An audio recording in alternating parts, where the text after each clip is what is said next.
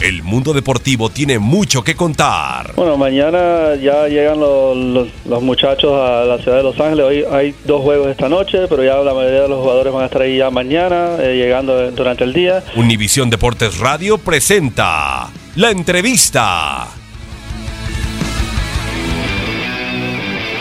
No, yo cuando llegué al Chelsea en el 2014, yo llegué, eh, tenía que reemplazar, a, a Peter Cech que también había la misma pregunta. Te digo, al final, eh, yo hoy en día aún hablo con Peter Cech, que es un amigo.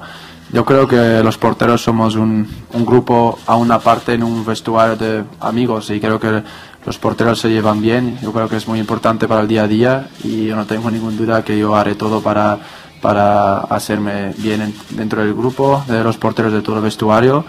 Y yo creo que, vengo a competir al máximo como como él lo ha hecho y con los otros porteros también y, ayudaré al, Madrid a, ganar eh, partidos y trofeos. Bueno, eso es una cosa primero para el entrenador.